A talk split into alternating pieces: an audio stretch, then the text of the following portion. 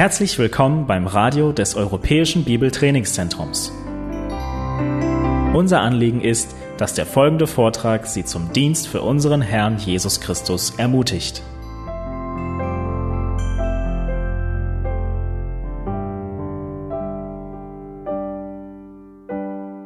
Wir fangen pünktlich an. Ähm, herzlich willkommen zum Seminar Die Kraft des Evangeliums in der Jüngerschaft. Ähm, mein Name ist Marco Bartolomé. Äh, ich bin jetzt seit 2009 beim EBTC, bin letztes Jahr mit meiner Familie zurückgekommen. Äh, Katrina und unsere drei Kinder, Gabriel, Caleb und Isabel, aus Amerika, war für zwei Jahre ähm, ausgesandt worden vom EBTC, um am Master Seminary zu studieren. Bin jetzt seit einem Jahr wieder zurück. Erste Hirtenkonferenz hier in Wittenberg seit langer Zeit, macht sehr viel Freude und durfte die letzten Jahre das Thema Jüngerschaft sehr intensiv beschäftigen und bin sehr, sehr froh und dankbar, dieses Seminar halten zu können. Und da die Zeit knapp ist, wollen wir zügig anfangen. Ähm,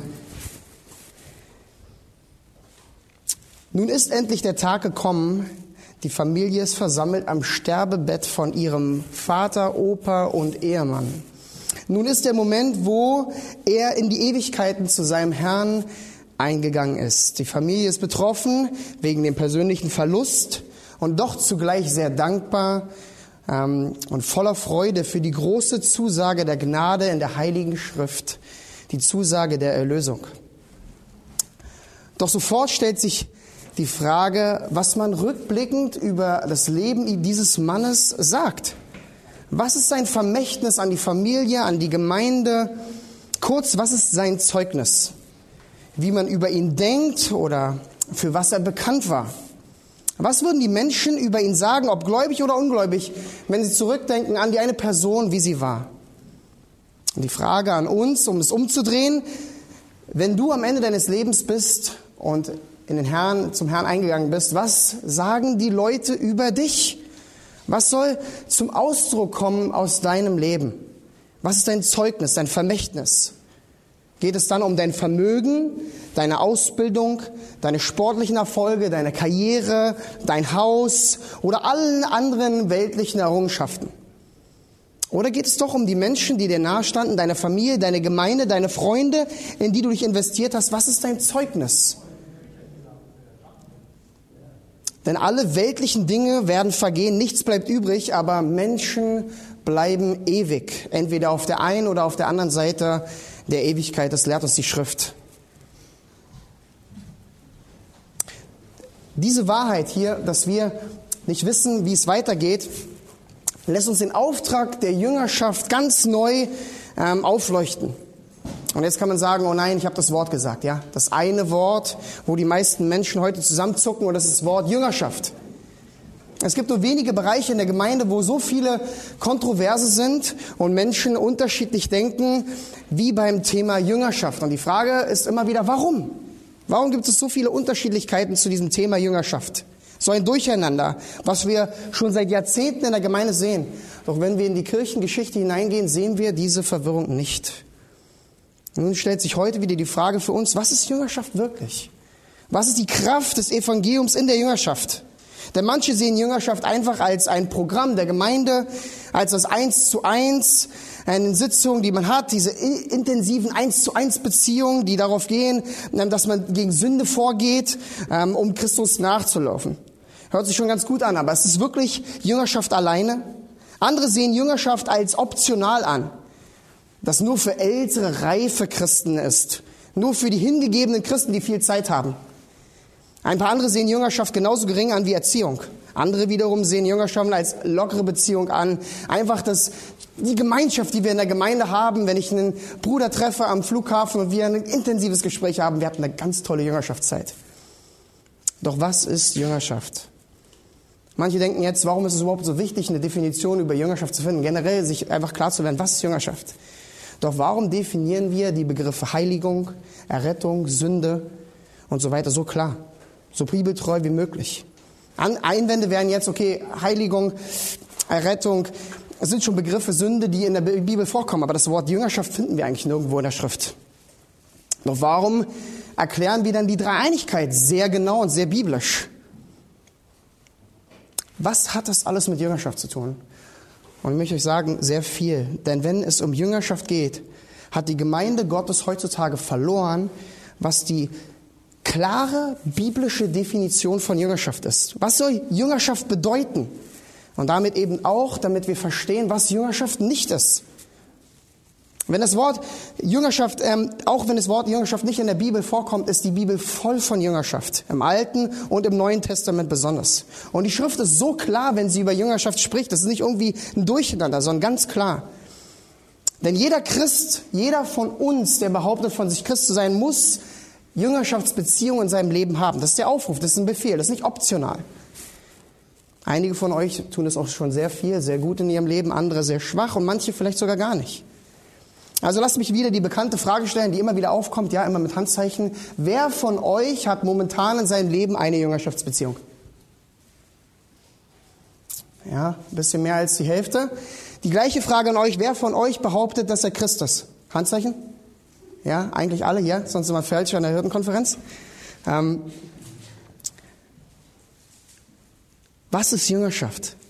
Wir brauchen dieses klare Bild der Schrift, um uns deutlich zu machen, wozu brauchen wir Jüngerschaft? Und wir müssen heute wieder klar definieren, was die Kraft des Evangeliums in der Jüngerschaft ist. Und die wird so deutlich in der Schrift, in diesem wichtigen Bereich. Ich möchte das, ähm, den Titel, den habt ihr alle schon im Seminar gesehen, ich möchte das in drei ähm, Punkte aufteilen, dass wir wirklich verstehen, was Jüngerschaft ist. Und das erste ist die Berufung zur Jüngerschaft. Das zweite ist die Definition von Jüngerschaft, die ein bisschen technischer wird.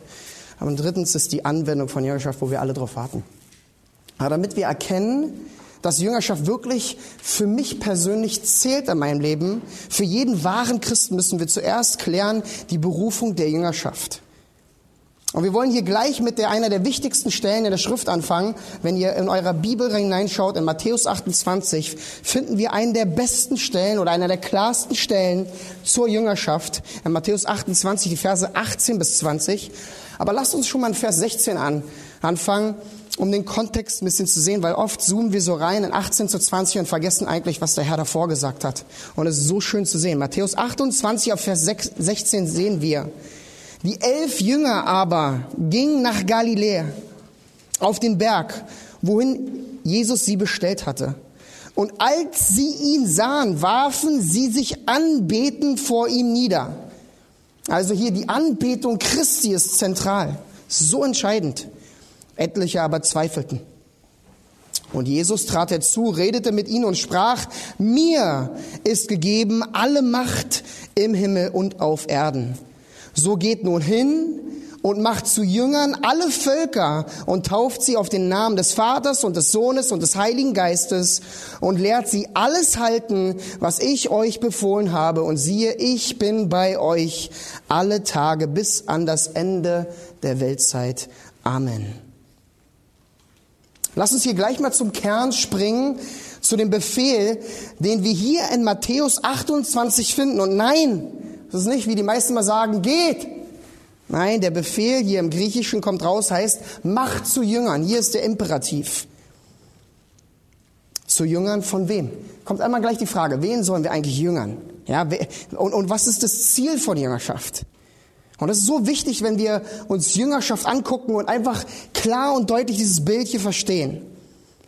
Jüngerschaft bedeutet ähm, Beziehung. Wir sollen Menschen zu unseren Jüngern machen. Macht zu Jüngern, sagt der Herr zu den Jüngern, zu den 500 und dann auch zu uns. Doch die Frage ist, mit welchem Ziel sollen wir Jünger von uns machen? Und dieses Ziel muss doch immer sein, dass die Person eine Beziehung mit den Herrn führt. Das ist das Ziel von unserer Jüngerschaftsbeziehung, wenn wir Leute in, unserem, in unserer Gemeinde, in unserer Gemeinschaft jüngern. Wir bringen Menschen zu Gott. Das Gleiche sagen wir von der Seelsorge. Bei der Predigt ist, dass die Predigt zum Menschen gebracht wird. Und bei der Jüngerschaft und der Seelsorge bringen wir Menschen zu Gott. Wir führen sie hin. Und das ist unser Auftrag, das ist unsere Berufung. Macht zu Jüngern. Und das tun wir in absolutem Bewusstsein, dass es nicht unser Werk ist. Also auch wenn wir Werkzeuge sind, es ist doch Gott alleine, der beruft und der Retter. Das wird später noch deutlich an anderen Stellen, wenn wir uns das anschauen. Und somit ist es Gott allein, der den Menschen in eine Jüngerschaftsbeziehung mit sich zieht. Doch wir haben den Befehl bekommen, nicht optional, sondern den Befehl Gottes für unser Leben als Christ Macht zu Jüngern, indem wir Menschen zu Gott führen. Doch bevor wir tiefer in Matthäus 28 eintauchen, uns die anschauen, müssen wir eine andere Stelle anschauen, die mir in den letzten Monaten immer deutlicher wird. Eine Stelle, wo der Herr schon früher gesprochen hat, was eigentlich Jüngerschaft ist. Ähm, schlag mal Matthäus 22 auf, die Verse 36 bis 38. Die meisten wissen schon, wohin wir gehen. Und es ist ziemlich interessant, wenn wir das im Kontext von Jüngerschaft sehen. Hier gibt nämlich Jesus das größte Gebot, wo er gefragt wurde, was ist das größte Gebot? Und da antwortet er, Lehrer, welches ist das größte Gebot im Gesetz, wird er gefragt. Und dann spricht Jesus zu ihm, Du sollst den Herrn, deinen Gott, lieben mit deinem ganzen Herzen, mit deiner ganzen Seele und mit deinem ganzen Verstand. Dies ist das größte und erste Gebot. Und hier im ersten Gebot sehen wir es klar und deutlich, oder? Das größte Gebot ist es, Gott zu lieben. Mit allem, was man ist, mit allem, was man tut, mit allem, was man hat. Und was bedeutet das unterm Strich? Was ist die Entscheidung, die du gefällt hast, als du damals dein Leben dem Herrn übergeben hast? Dass du in deinem Leben zuerst mit Gott deine höchste und wichtigste Jüngerschaftsbeziehung führst, korrekt? Das war unsere Entscheidung, auch wenn wir es nicht definieren. Aber das, was, das war, was wir gesagt haben. Herr, ich bin dein Jünger, du bist mein Lehrer, ich folge dir. Ihn zu lieben, alles auf ihn auszurichten, alles von ihm zu erhoffen, zu erbeten oder erbitten. Und das alles durch sein lebendiges Wort, durch seinen Geist, der in uns wirkt. Und wie zeigt sich diese Jüngerschaftsbeziehung am besten? 1. Korinther 10, 31, eine Stelle, die wir alle kennen. Ob ihr esst oder trinkt oder sonst etwas tut, tut was? Alles zur Ehre Gottes. Also können wir sagen, unsere tiefste und engste und erste Jüngerschaftsbeziehung mit Gott wird geprägt aus einem ihn verherrlichen zuerst. Indem wir ihn zuerst lieben, verherrlichen wir ihn zuerst und am meisten. Alleine als höchstes Ziel unseres Herzens. Das ist das größte Gebot, was wir bekommen haben. Das größte, was er sagt zu uns. Das ist die wichtigste Jüngerschaftsbeziehung in deinem Leben, mit deinem Herrn, mit deinem Heiland. Denn dazu sind wir als Christen berufen worden. Und die Frage ist, wann startet diese Beziehung, wie ich es schon gesagt habe, mit deiner Bekehrung, richtig? Wann endet diese Beziehung zum Herrn, diese Jüngerschaftsbeziehung in, in der Art und Form, wie Jüngerschaft betrieben wird? Mit dem Eintritt in die Herrlichkeit zu ihm, richtig? Denn in der Ewigkeit haben wir eine andere Beziehung zu ihm, die sich von der Jüngerschaft ein bisschen unterscheidet, wie wir später sehen werden. Und das ist die erste und wichtige Botschaft, die wir von Jüngerschaft verstehen müssen. Deine erste und wichtigste Jüngerschaftsbeziehung ist, muss und wird deines Lebens lang sein mit Jesus Christus. Mit ihm allein. Wenn du sagst, dass du Christ bist, dann ist es mit ihm mindestens, also immer mindestens eine Jüngerschaftsbeziehung. Deswegen habe ich die Frage gestellt vorhin. Und ich habe es auch viel in meiner Jugend gemacht. Die Hälfte meldet sich oder manchmal nur zwei Leute melden sich. Und dann frage ich immer, wer ist Christ? Melden sich alle. Dann sage ich, mit wem führst du eigentlich eine Jüngerschaftsbeziehung? Oder siehst du deine Beziehung zum Herrn als Jüngerschaftsbeziehung an? Und das ist so wichtig für uns zu verstehen. Und ich bin auch so lange da in eine andere Richtung gelaufen, einfach diese Definition zu sehen. Und es wird so viel ändern. Siehst du deine Beziehung zum Herrn als Jüngerschaftsbeziehung an? Lebst du diese auch? Deswegen sagen so viele, dass sie keine Jüngerschaft haben, weil sie eben ihre Beziehung zum Herrn nicht als Jüngerschaftsbeziehung sehen. Doch genau so soll die Beziehung sein. Denn auch nur dann, wenn wir unsere Beziehung zu Gott als Jüngerschaftsbeziehung ansehen, wie sie definiert wird, sind wir fähig, andere in gleicher Weise zu jüngern, wie wir gejüngert werden von Gott. Es wird mir immer klarer. Die meisten fragen immer, okay, ja, du bist ausgebildet und deswegen stellst du so eine Fragen in der Jüngerschaft. Ich kann das nicht so. Und ich stelle mir die Frage, eigentlich stelle ich zu den Personen nur die Fragen, die ich mir selber stelle, wenn ich mit Gott in, in, in die stille Zeit gehe, wenn ich über sein Wort meditiere, wenn ich mich selbst hinterfrage durch sein Wort. Die Fragen, die ich mir selbst stelle, stelle ich meinen Jüngerschaftspartner. So wie Gott mich jüngert, jüngere ich andere. Also wenn wir unsere Beziehung zu Gott als Jüngerschaftsbeziehung sehen, sind wir fähig, noch besser andere zu jüngern, mit den richtigen Zielen, ohne zu kränkeln. Also bist du zuerst ein Jünger Jesu, indem du ihn liebst mit deinem ganzen Herzen, mit deiner ganzen Seele und deinem ganzen Verstand, um ihn alleine zu verherrlichen. Denn das ist es, wozu die ganze Schrift wahre Christen beruft. Okay, jetzt haben wir wieder mal verstanden. Alles klar, ich bin ein Jünger Jesu.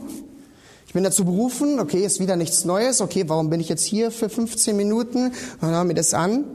Zum anderen haben wir gehört, okay, wir sind wieder berufen worden, andere zu jüngern. Okay, wieder nicht viel Neues, okay? Ähm, die meisten sagen, okay, alles klar, falsches Seminar. Die Frage ist, wie soll diese Jüngerschaftsbeziehung aussehen? Und, und lasst uns mal hineintauchen in den zweiten Punkt, die Definition von Jüngerschaft. Und ich will euch ein bisschen auf so eine kleine Tour nehmen. Ich habe ein langes Paper geschrieben am Seminary über die Wortstudie Mantano, Jüngern, das mit Lernen überschrieben. Und das wird ein bisschen technischer, aber ich hoffe, ihr seht das ganze Bild.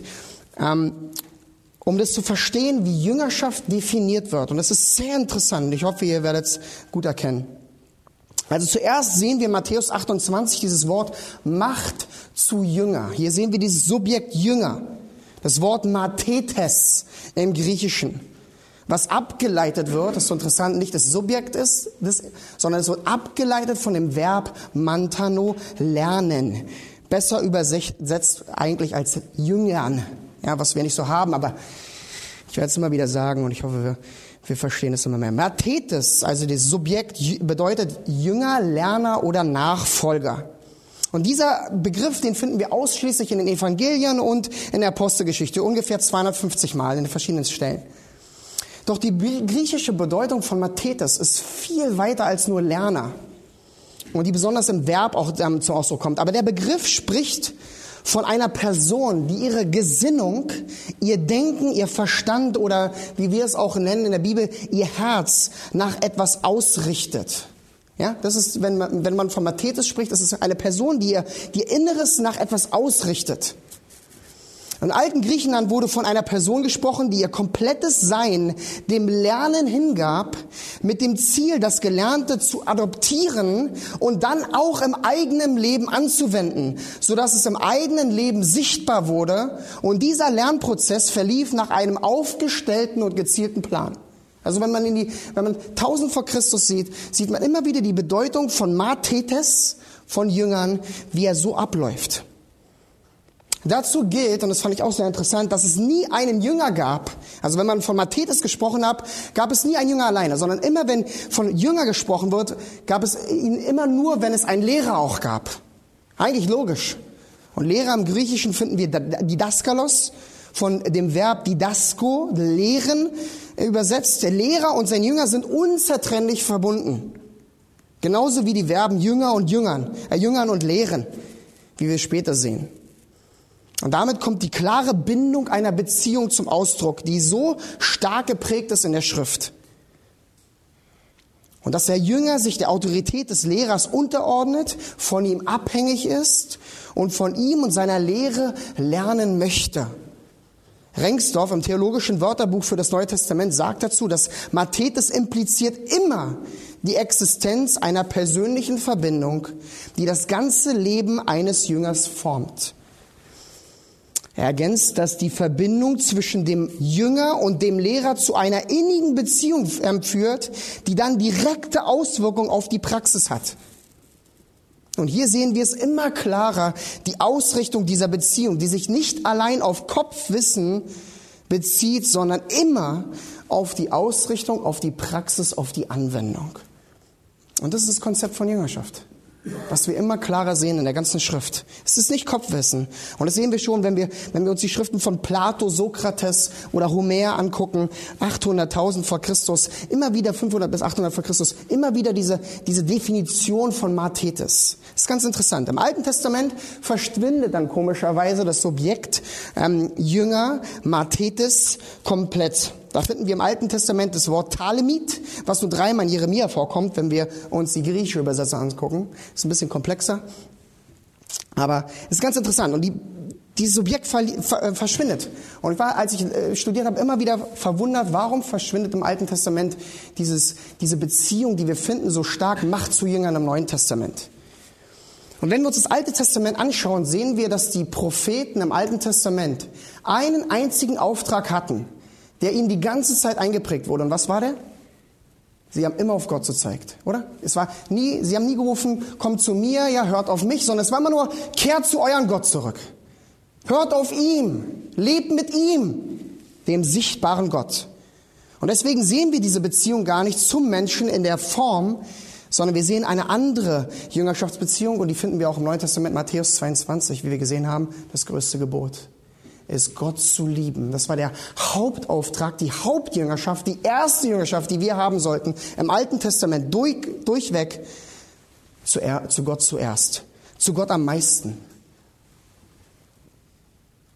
Doch auch wenn wir im Alten Testament diese menschliche Lehrer-Jüngerschaftsbeziehung nicht äh, lesen, spielte das Konzept in der rabbinischen Tradition eine sehr große Rolle. Wenn wir uns die Pharisäer angucken in, den, in dem Übergang zum Neuen Testament, haben sie immer wieder geliebt, dass man sie Rabbi nannte. Ja? Und, und, und es wurde immer der Rabbi, der die meisten Mathetes, also Jünger hatte, in der Definition eines Jüngers, war der angesehenste, der den meisten Einfluss hatte. Es ging ganz viel darum, Lehrer, Rabbi zu sein und seine Jünger zu haben. Das ist interessant, wie, wie, wie dann gleich wieder das Bild von Matthäus 23, 7 so lebendig wird, wo der Herr in seinen Strafreden über die Pharisäer sagte, und die Begrüßung auf den Märkten lieben sie. Und wenn sie von den Leuten Rabbi, Rabbi genannt werden, immer wieder in den Strafreden schlägt er das an. Und es ist interessant zu sehen, in welchem Kontext passiert das Ganze hier, Matthäus 23? Direkt nach was? Dem größten Gebot. Kommen diese Strafreden mit dem Anfang, wo er wieder sieht, wie die Pharisäer, der Mensch, sich in diese Position gedrückt hat, Lehrer zu sein anstelle von Gott. Das war die Ausrichtung der Pharisäer. Doch das, die Ausrichtung und die Definition, das Verständnis von Lehrer und Jünger war immer noch die alte am alten Griechenland. Die bewusste und gezielte Jüngerschaftsbeziehung mit der Auswirkung im Leben.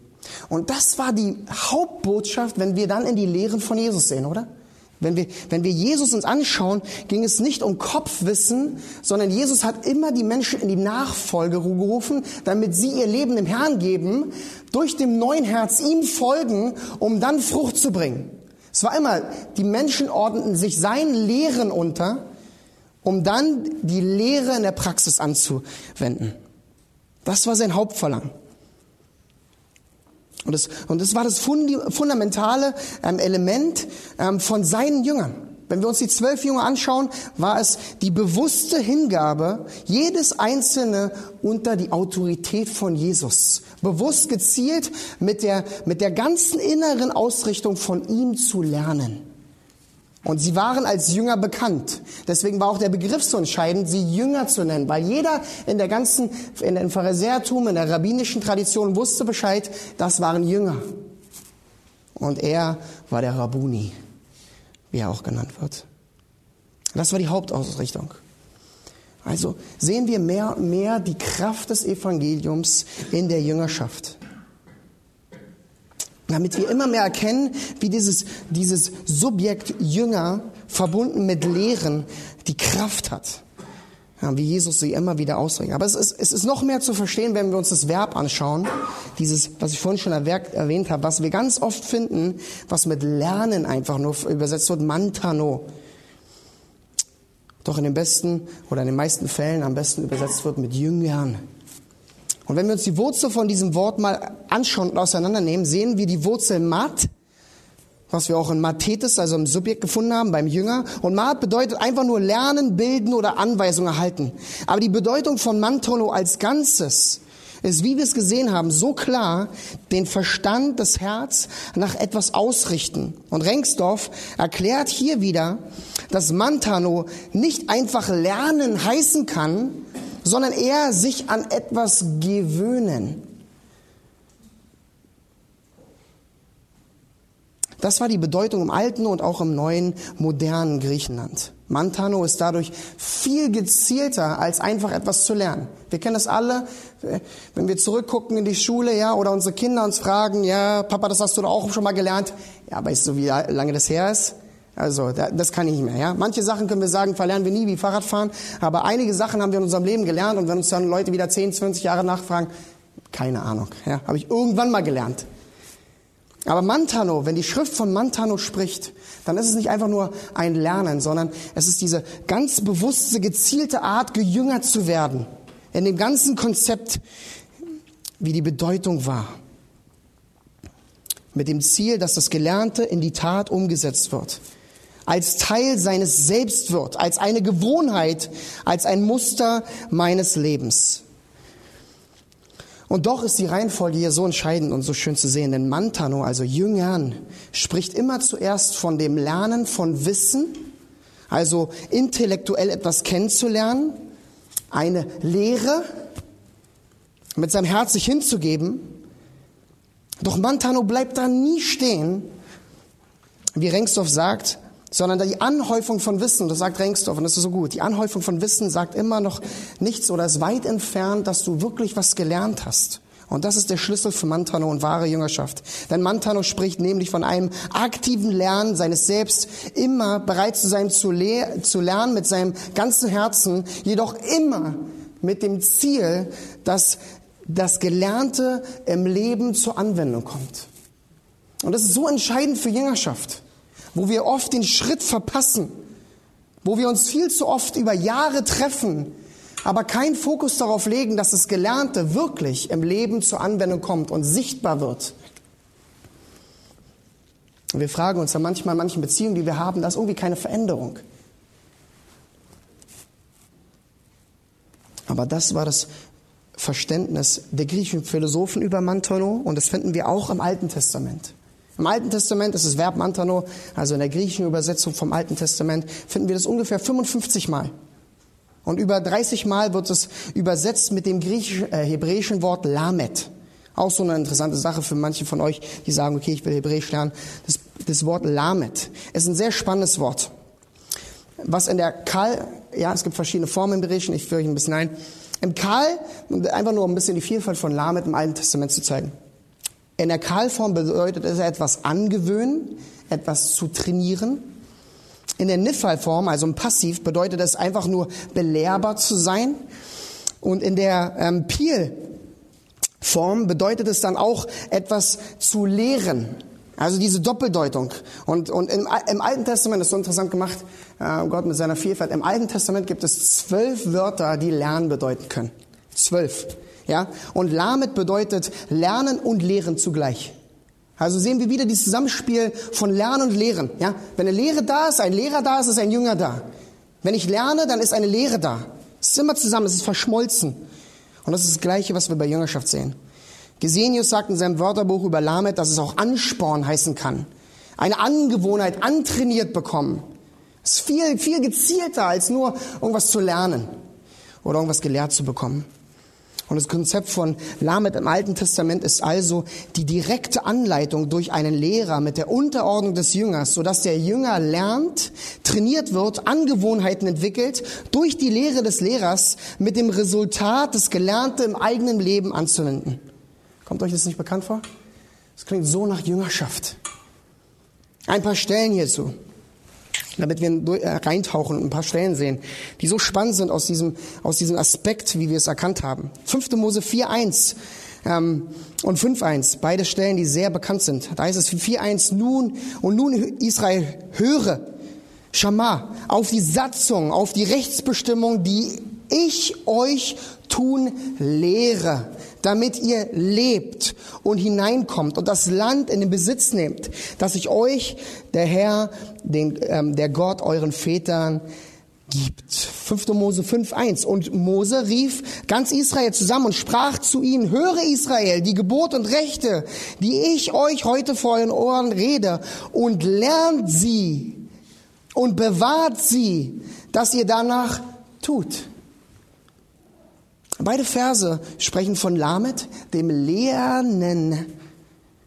Durch die Lehre, was bewahrt wird und immer wieder die Aufforderung, tut sie. Es ist das gejüngert werden mit dem Ziel, es zu tun. Psalm 25, 4 bis 5. Herr, zeige mir deine Wege und lehre mich deine Pfade. Leite mich in deiner Wahrheit und lehre mich, denn du bist der Gott meines Fels. Immer dieses Lahme, dieses Lehren, um zu lernen und zu tun. Psalm 34, 12. Kommt her, ihr Kinder, hört auf mich. Ich will euch die Furcht des Herrn lehren. Auch Lamet. Lehren, um zu lernen. Und Sprüche 1, 7 finden wir, die Furcht des Herrn ist der Anfang von was? von Weisheit. Oder Weisheit, ja. Psalm 119, 9, 12 und ganz viele Stellen finden wir, lehre mich deine Bestimmung, deine Anweisung. In Jesaja 54, 13 finden wir, und alle deine Kinder werden vom Herrn gelehrt. Unzählige Stellen, wo, wo Lamed vorkommt, sprechen immer wieder von diesem Lernen, Lehren, Bewahren, Tun. Es ist ganz interessant, auch im Alten Testament das negativ zu sehen. In Sprüche 22, 24 lesen wir, also 22, 24, 25 lesen wir, Freunde dich nicht mit dem Zornmütigen an und geh nicht um mit einem Hitzkopf, damit du dir seinen Wandel angewöhnst und er dir zum Fallstrick deiner Seele wird. Freunde dich nicht an, damit du dir nicht seinen Wandel angewöhnst, lernst, um es selber zu tun. Eine andere Stelle, die auch so spannend ist, ist Jeremia 13, 23. Kann wohl ein Moor seine Haut verwandeln? Oder ein Leopard seine Flecken? Da könnt auch ihr Gutes tun, die ihr gewohnt seid, Böses zu tun. Auch wieder Lamed, was wir Mantano sehen, die ihr gejüngert worden seid, Böses zu tun. Wie könnt ihr Gutes tun? Das AT macht, das Alte Testament macht so klar und deutlich, es geht bei Mantano, bei Lernen, bei Lamed, gejüngert werden, nicht nur um Kopfwissen, sondern um das Gelernte, das Gejüngerte in die Tat umzusetzen. Und deswegen ist es auch so schön, das Negativ sich anzuschauen, weil wir eben auch negativ gejüngert werden. Wir werden von allen Dingen geprägt mit dem Ziel, dass es in unser Inneres drängt, uns im Inneren verändert, damit es dann zur Frucht kommt. Und das sehen wir so oft, wenn wir mit Leuten zu tun haben, ob Jüngerschaft oder Seelsorge, wo, wo sie von ihrem Negativ so gejüngert worden, sich so hingegeben haben, dass es eine Angewohnheit geworden ist, die dann wieder in Epheser 4 ausgetauscht wird. Das ist nicht so. Und deswegen muss unsere Ausrichtung zuerst Gott sein, von ihm gejüngert zu werden, ihn zu lieben, ihm nachzufolgen. Denn das ist das ganze Konzept von Jüngerschaft, von Mantano und Allah mit dem Alten Testament. Was aber noch deutlicher wird im Neuen Testament. Da sehen wir das Verb Mantano 25 Mal mit, mit fünf Vorkommen in Evangelien und 20 Mal in restlichen Schriften. Und immer wieder in Verbindung mit Didasko, mit Lehren, mit dem Wort, was viel häufiger vorkommt im Neuen Testament. Ein paar Stellen zu Mantano im Neuen Testament, zu Jüngern, zu lernen. Ganz einfach. In Matthäus 9,13 steht, geht aber hin und lernt, was das heißt. Ich will Barmherzigkeit und nicht Opfer. Denn ich bin nicht gekommen, Gerechte zu rufen, sondern Sünder zur Buße. Da ruft der Herr auf, von ihm gejüngert zu werden, zu lernen. Matthäus 11, 29. Nehmt auf euch mein Joch und lernt von mir. Werdet gejüngert von mir. Denn ich bin sanftmütig und von Herzen demütig, so werdet ihr Ruhe finden für eure Seelen. Immer wieder ruft der Herr auf, werdet gejüngert von mir. Von mir zuerst, damit euer Leben verändert wird. Eine weitere Stelle, die so spannend ist und immer deutlicher mir vor Augen kommt, ist Johannes 6,45. Da heißt es, es steht geschrieben, wo der Herr selbst einen Propheten zitiert aus dem Alten Testament und er sagt, und siehe, äh, und sie werden alle von Gott gelehrt sein, die Dasko, jeder nun, der vom Vater gehört und gelernt hat, kommt zu mir. Finden wir auch wieder das Wort Mantano. Nicht einfach nur lernen, sondern wer von, von dem Vater gejüngert wurde, kommt zum Herrn, kommt zu Jesus. ist ganz interessant, wenn du dir die Reihenfolge anguckst und dir auch die Frage stellst, in dem ganzen Verlauf, wie eine Person gerettet wird. Es ist immer wieder Jüngern, Lehre, Leben. Das ist wozu der Herr uns die ganze Zeit beruft. Wie er Jüngerschaft im ganzen Wort aufbaut. Das ganze Konzept. Ist die Kraft des Evangeliums in der Jüngerschaft, die so klar zum Vorschein kommt. Mit der wichtigsten Jüngerschaftsbeziehung zu Gott zuerst und die dann zur Anwendung kommt, wenn wir andere jüngern. Interessant ist auch eine andere Stelle in Johannes 7,15. Und die Juden verwunderten sich und sprachen, woher kennt dieser, also Jesus, die Schriften? Er hat doch nicht studiert. Und das Studieren ist auch wieder das Wort. Er hat doch nicht Mantano. Er hat doch nicht, er wurde doch nicht gejüngert. Und das ist ganz interessant, wenn, wenn man sich das anguckt. Jesus war nicht so gejüngert worden wie sie, ja, die Rabbi sein wollten, die ihre Jünger hatten, die sein göttliches Wesen nicht verstanden haben. Und wenn wir dann in den Hebräerbrief springen, wo wir die ganze Tiefe der Jüngerschaftsbeziehung zwischen Gott dem Vater und Jesus sehen, heißt es in 5 Vers 8 im Hebräerbrief, und obwohl er Sohn war, hat er doch an dem, was er litt, dem Gehorsam gelernt. Wieder gejüngert, wieder Mantano. Das ist ganz interessant. Jesus wurde vom Vater so gejüngert, um Gehorsam zu lernen. Also wieder die Folge, die Lehre vom Vater, die sichtbar wird im Gehorsam im Leben. Das ist immer wieder das Zusammenspiel. Selbst bei Jesus selbst, ist so schön, der wieder unser Vorbild wurde in allem und auch wie er gejüngert wurde, wie er sich selber untergeordnet hat, wie er gelernt hat durch die Umstände des Lebens, um doch den Herrn am meisten zu verherrlichen.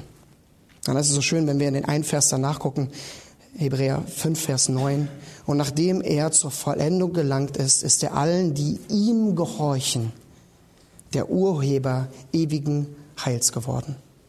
Das ist Jüngerschaft in Perfektion, die wir in Jesus sehen, unserem größten Vorbild.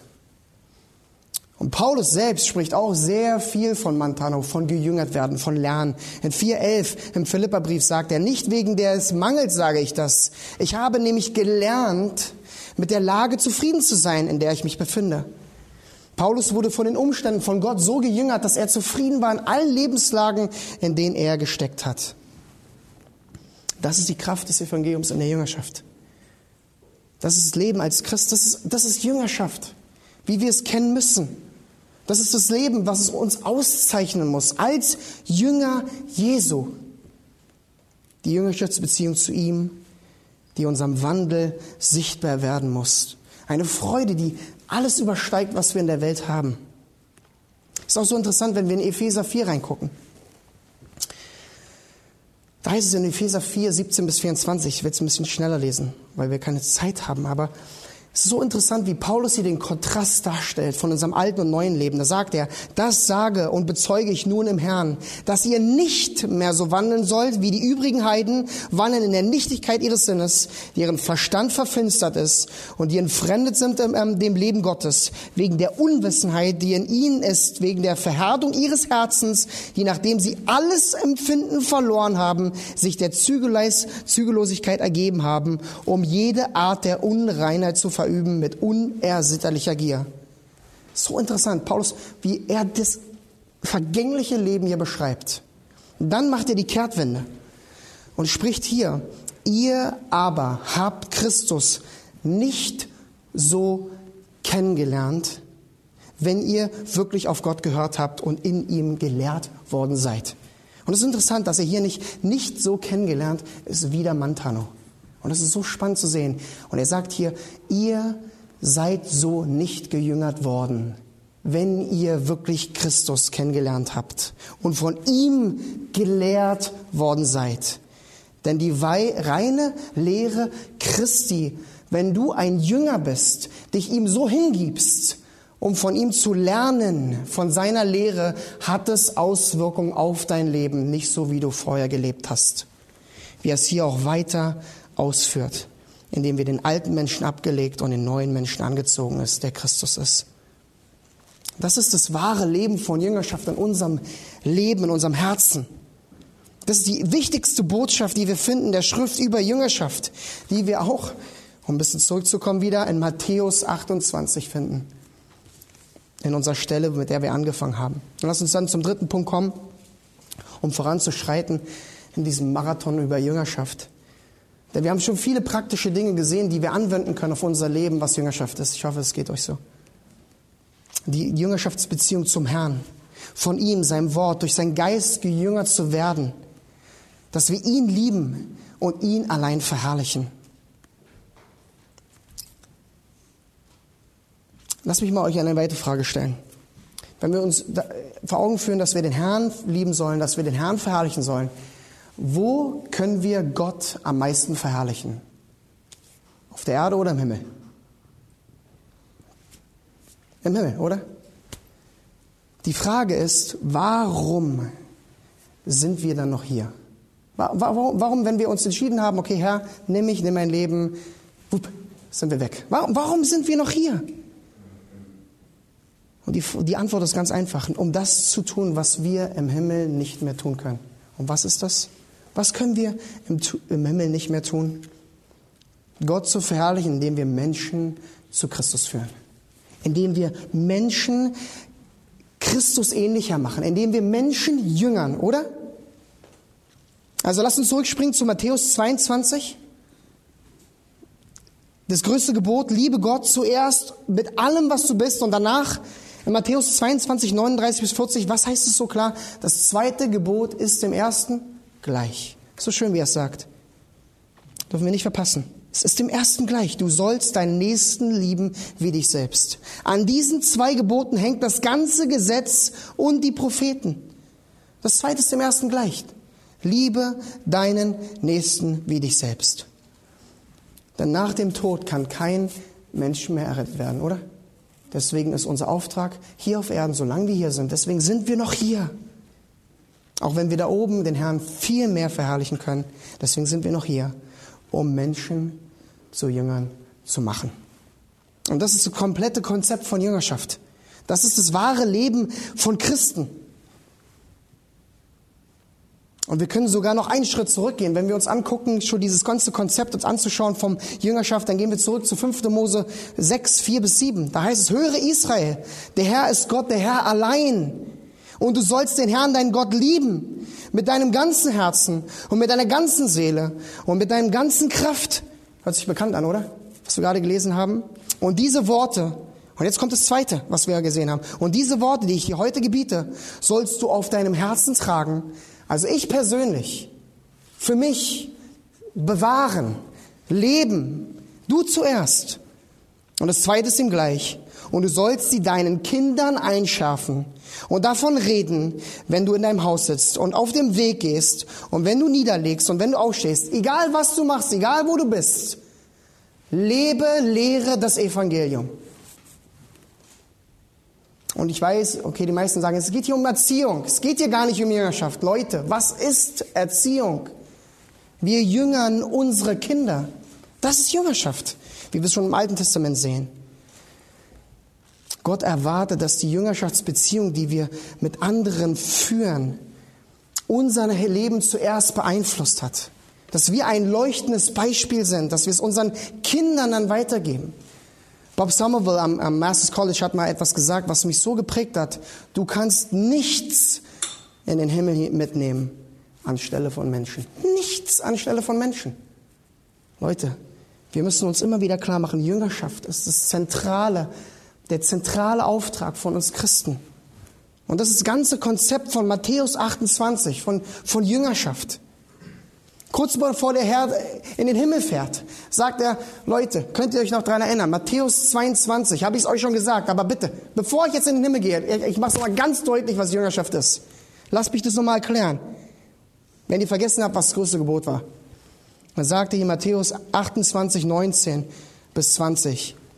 Geht nun hin und macht zu Jüngern. Mathetes, Mantano, das ganze Konzept von Jüngerschaft springt hier zusammen. Macht zu Jüngern alle Völker und tauft sie auf den Namen des Vaters und des Sohnes und des Heiligen Geistes und dann wieder und lehrt sie, alles zu halten, was ich euch befohlen habe.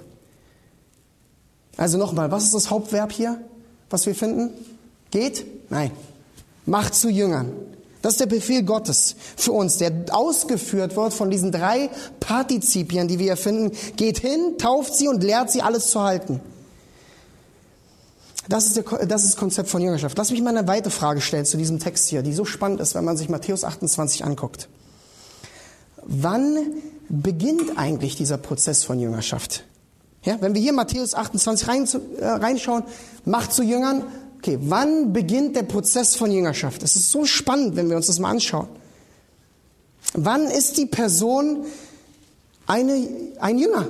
W wann siehst du die Person als meinen Jünger an? Lass, lass uns in den Text hineingucken. Die meisten würden sagen doch erst beim Taufen, oder? Wir, wir machen keine Ungläubigen zu Jüngern. Ist erst beim Taufen. Oder nee, nee, nee. Erst wenn wir sie belehrt haben. Und andere, nein, nein, nein, nein, nein.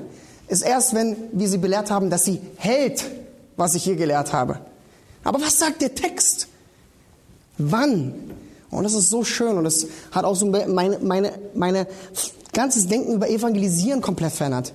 Denn wann ist die Person dein Jünger nach Matthäus 28 beim Erstkontakt? Jesus befiehlt uns hier, jede Person, jede Beziehung in unserem Leben so anzusehen und so anzugehen als eine bewusste und gezielte Jüngerschaftsbeziehung. Jede. Und, und was ist damit gemeint? Also einfach nur mal reden? Traktate verteilen, sich mal treffen, über Probleme reden? Ja, auch. Aber nein, nicht, nicht, nicht, nicht komplett. Und ich hoffe, ihr habt es gesehen durch Jüngerschaft. Jüngerschaft ist klar gezielt. Jüngerschaft hat einen Plan, ein Ziel, das Herz des Jüngers auf die Wahrheit zu lenken, mit der Lehre Gottes, um eine Veränderung des Herzens zu bewirken. Jüngerschaft ist gegründet im Wort Gottes, was alleine Veränderung ähm, vollbringen kann, Hebräer 4,12. Und Jüngerschaft ist ausgerichtet auf den Herrn als die wichtigste Jüngerschaftsbeziehung. Das ist unsere Berufung im Herrn als seine Jünger. Eine weitere Frage aus Matthäus 28, die so spannend ist, diese Stelle. Wann hört eigentlich diese Jüngerschaftsbeziehung auf? Oh, eine Frage. Jetzt haben wir geklärt, okay, wann sie anfängt. Jetzt, jetzt lass uns mal klären, wann hört die Jüngerschaftsbeziehung auf? Die gleiche Frage wieder. Bei den meisten hört die Jüngerschaftsbeziehung auf, wenn die Person getauft ist, oder? In die Gemeinde. Jetzt da? Nächste. Vorbei. Okay, Schluss. Sie ist in der Gemeinde. Yes. Wann hört die Jüngerschaftsbeziehung auf? Indem wir die Person belehren. Aber? Bis wann? Bis wann belehren wir sie? Und hier heißt es doch, wir müssen einfach den Text lesen und verstehen, einfach nur sprechen lassen. Lehrt sie zu halten. Dann sagen wir, lernt sie zu halten? Heute, das dauert lange. Ja, es ist Jüngerschaft, indem wir uns über Zeit und Dauer investieren in die Person, damit sie das Gelehrte umsetzt und hält. Das ist, was der Herr die ganze Zeit mit seinen Jüngern gemacht hat. Tag und Nacht belehrt. Und sie haben es immer noch nicht gerafft. Und Petrus, der immer ein bisschen zu schnell war und der Herr gesagt hat immer so, stopp! Sie gelehrt, bis sie halten, was er ihnen gesagt hat. Es dauert lange. Manche Beziehungen dauern Leben lang. Aber wir wissen, Gottes Wort hat Macht und Vollmacht zu verändern.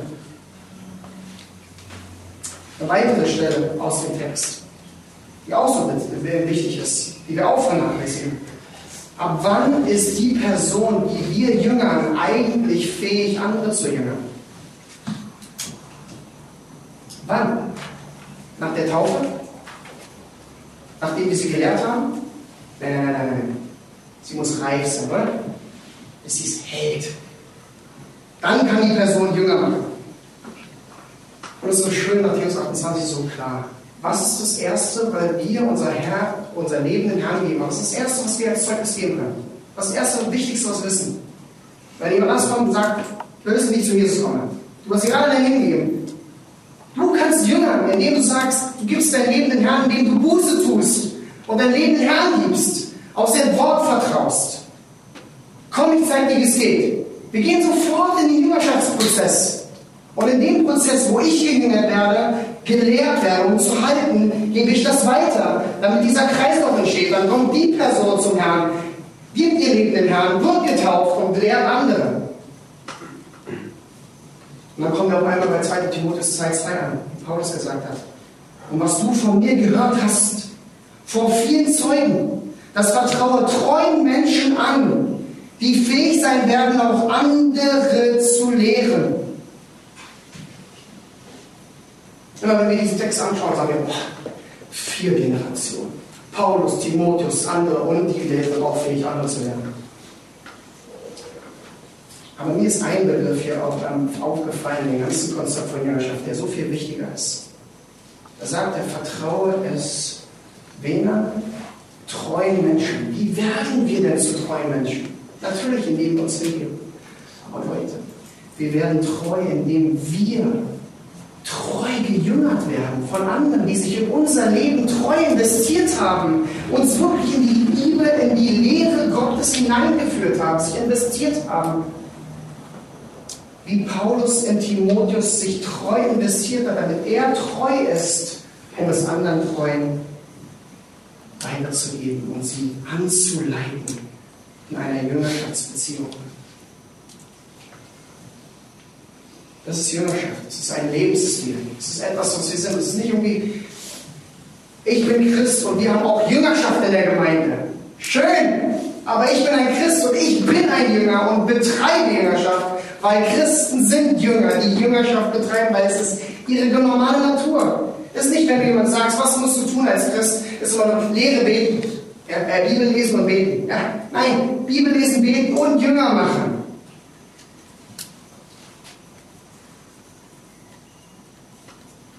Deswegen gehen wir raus und bringen das Evangelium in diese Welt. Spurgeon sagte einmal, wenn die Auserwählten einen gelben Streifen an ihren Rücken hätten, würde ich nur rumlaufen und die T-Shirts hochziehen und über den gelben Streifen suchen. Aber weil sie keinen gelben Streifen haben und ich nicht weiß, wer auserwählt ist, deswegen predige ich zu allen, ich teile es allen mit, ich spreche mit allen, sodass die, die auserwählt sind, reagieren. Das ist unser Auftrag für Jüngerschaft. Deswegen müssen wir aktiv sein, ist ja heißt. Wir müssen gehen. Wir müssen taufen. Den Ausdruck zur Zugehörigkeit zur Gemeinde und dass sie gehorsam sind in ihrem Wandel und im Glaubensschritt zu dem Herrn. Und sie müssen sie alles lehren, was Gott uns gelehrt hat in seinem Wort, bis zu dem Prozess des Haltens dass wir reife Christen produzieren und sie nicht, sobald sie in die Gemeinde kommen, lassen wir sie los. Obwohl in uns drei Jahre, keine Ahnung, war mal irgendwann äh, dabei, als er in die Gemeinde kam und danach ist der Kontakt komplett abgebrochen. Leute, wir müssen uns Zeit nehmen, treue Menschen heran, erziehen durch unsere Jüngerschaft, die wir betreiben. Und das machen wir alles mit dem Ziel, dass sie bewusste Beziehungen mit Christus zuerst führen. Ja? die Reihenfolge in Richtung bringen. Dass wir nicht sagen, folge mir. Nein, wir jüngern sie, um zu sagen, folge Jesus zuerst. Folge Jesus überall, sein Wort. Wir, wir lenken immer nur zum Herrn. Vertraue ihm. Ich kann irgendwann weg sein. Ich sündige, ich enttäusche. Christus nie. Warum machen wir das so? Damit Gott am meisten Ehre zuteil wird. Das ist unser Hauptziel auch in der Jüngerschaft, dass wir am meisten fertig wird. Nicht wegen unserer wunderbaren Jüngerschaft, was wir reden. Nein, alles nur der Geist Gottes, der in uns wirkt. Deswegen heißt es so schön am Ende in Vers 28, und siehe, ich bin bei euch alle Tage bis ans Ende der Weltzeit. Er ist bei uns. Er hilft uns. Er ist da. Der Herr ist da, der uns in die Jüngerschaft hineinführt. Denn ohne ihn und ohne die Beziehung zu ihnen existiert keine Jüngerschaft. Das ist das komplette Konzept von Jüngerschaft. Ich hoffe, ihr habt es ein bisschen mehr und neuer, genauer gesehen. Was ist nur ein Jünger? Er ist hingegeben zu Christus zuerst in seinem Leben und begierig danach, das Wort Gottes zu lernen, belehrt zu werden. Er wird dann zu einem Vorbild, der Christus imitiert in seinem persönlichen Leben draußen. Ich habe hier noch unzählige Stellen aus dem Neuen Testament, wo Mantano, das Konzept von Jüngerschaft, vorkommt. Abschließen, damit wir Zeit haben, sogar zu, zu, zu laufen. Dass wir uns die Frage vor Augen stellen, jünger ich so, wie ich jüngern soll? Lebe ich Jüngerschaft in meinem Leben, wie der Herr mich berufen hat zu Jüngern. Und es geht nicht darum, dass wir es perfekt machen, aber dass wir es treu machen. Dass wir, dass wir das größte Gebot im Auge haben und die, und die Reihenfolge und das Ziel, warum wir jüngern. Dass wir die, die reine Lehre, Lehre des Wort Gottes, was allein Veränderung bringen kann, dass wir uns Zeit nehmen, investieren in die Menschen, bis sie das Gelehrte halten in ihrem Leben. Dass sie von dem ersten Moment an, wo wir sie anstecken in diesen diesen Kreislauf der Jüngerschaft, dass sie sich andere schnappen und jüngern. Und lass uns zugucken, wenn dieser Kreislauf entsteht und wo wir hinschauen und sagen, sie jüngern einander. Das ist die Jüngerschaft, die wir sehen wollen. Das ist die Jüngerschaft, die verhindert, dass wir manchmal in diese lebensbeherrschenden Sünde reinkommen, weil wir uns, weil so anonym geworden sind in unserer Gesellschaft heutzutage. Aber Jüngerschaft durchbricht es, indem wir Beziehungen haben, die bewusst und Beziehungen sind, die bewusst sind mit dem Ziel der Christusähnlichkeit. Amen. Lass mich noch kurz beten. Teurer Vater, wir wollen dir alle Ehre geben für deine große Gnade, dass du dich so sehr erbarmt hast über uns. Dass dein Wort sagt, dass du uns dahin geführt hast, dass wir dir unser ganzes Leben übergeben haben, dass wir kapituliert haben vor dir, dass du uns aufgenommen hast zu dir, dass du uns angenommen hast in eine Jüngerschaftsbeziehung, wo du uns in allen Bereichen unseres Lebens so jüngerst, bis wir eingehen in deine Herrlichkeit. Formst du uns, dass alles in unserem Leben dazu beiträgt, dass wir dich verherrlichen, dass wir uns demütigen vor dir. Herr, schenke, dass wir diese Beziehung zu dir noch mehr als Jüngerschaftssinn sehen. Noch mehr sehen, dass alle Bereiche unseres Lebens, alle Geschehnisse, Dinge, die passieren, als Schleif ähm, sind für unsere Jüngerschaftsbeziehung, damit wir wachsen.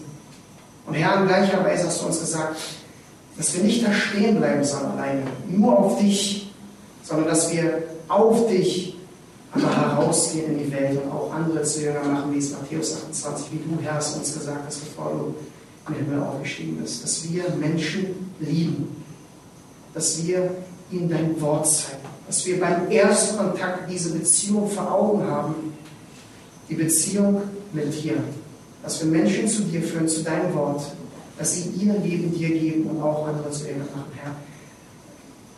Lehre uns mehr, dein Jünger zu sein, treu Jünger zu sein, um andere zu jüngern, treu zu jüngern, dass sie ihr Leben, ihr Leben nicht verhalten. Jesu Namen.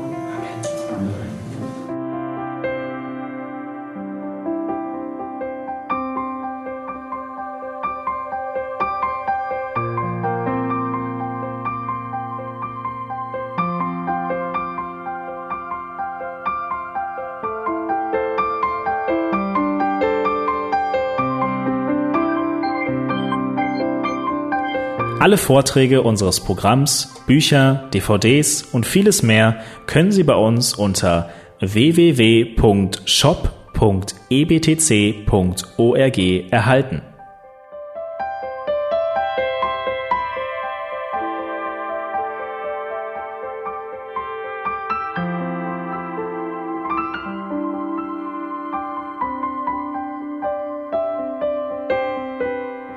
Radio Neue Hoffnung ist frei und ohne Werbung nur aufgrund Ihrer Spenden möglich.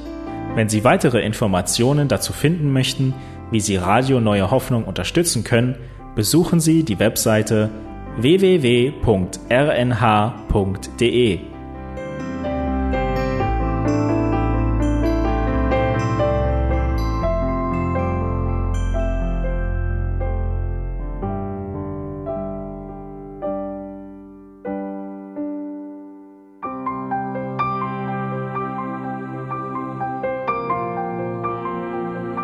Die Sendezeiten des EBTCs sind Montag, Mittwoch, Freitag und Samstag jeweils von 10 bis 11 Uhr.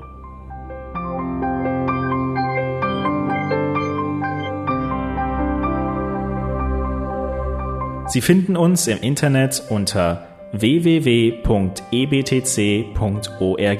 Eine E-Mail können Sie uns senden an radio.ebtc.org.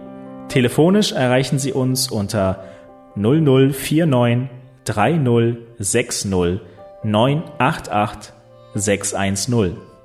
Unsere Postanschrift lautet an der Schillingbrücke 4 in 10243 Berlin, Deutschland.